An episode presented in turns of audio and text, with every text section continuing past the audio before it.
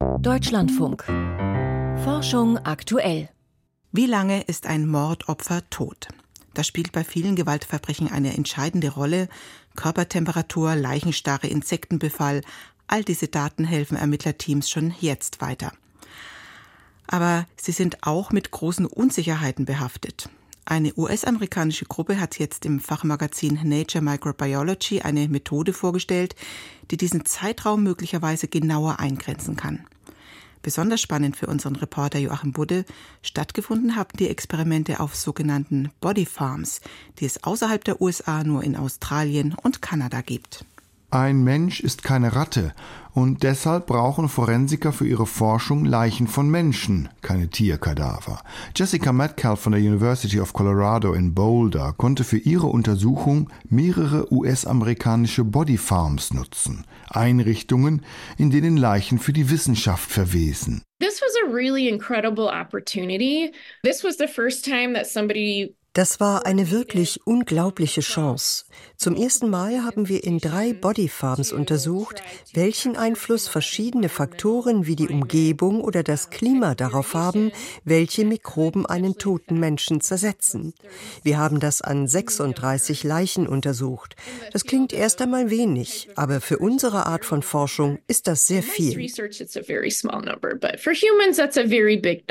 Noch Anfang des Jahrtausends wäre diese Arbeit gar nicht möglich gewesen, sagt die Mikrobiomforscherin. It's only been about 15 years since we had this major revolution in how quickly and deeply we can sequence DNA. Erst seit etwa 15 Jahren gibt es die technischen Möglichkeiten, schnell und gründlich DNA zu sequenzieren.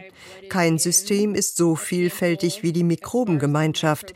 Erst jetzt können wir alle Bakterien und Pilze einer einzigen Probe vollständig beschreiben. Und seit zehn Jahren untersuchen wir und andere Gruppen das Potenzial, das für die Forensik in dieser Methode steckt.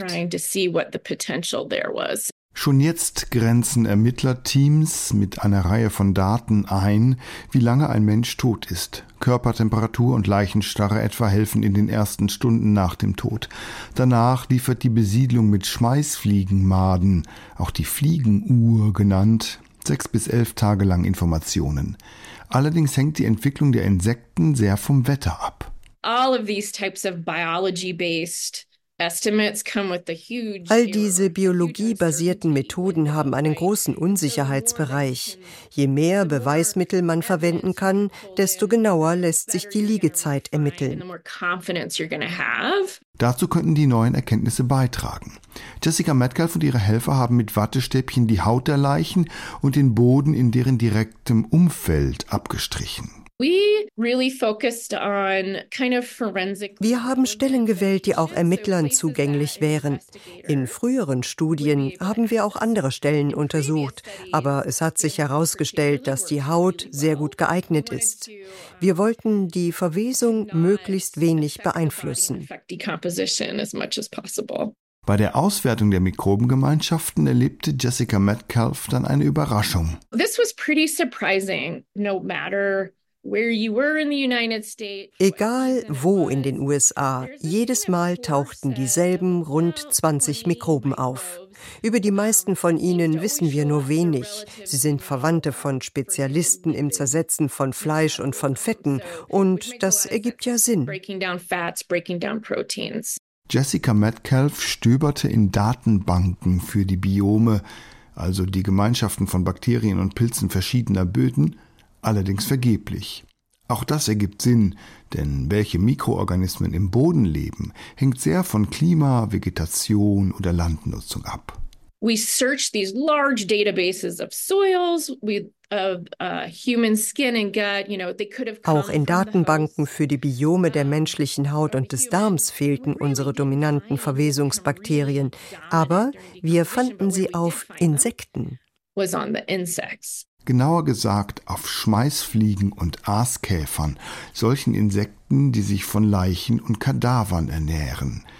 Egal ob im trocken heißen Texas oder in den Rocky Mountains, egal zu welcher Jahreszeit, die Reihenfolge und die Zeit, in der sich die Mikroorganismen bei der Verwesung abwechselten, war in Metcalfs Versuchen immer gleich. We really have like a pretty accurate Wir können die Liegezeit tatsächlich ziemlich genau ermitteln. Um das zu testen, haben wir uns Proben aus anderen Bodyfarms besorgt und auch bei denen funktionierte unsere Methode gut.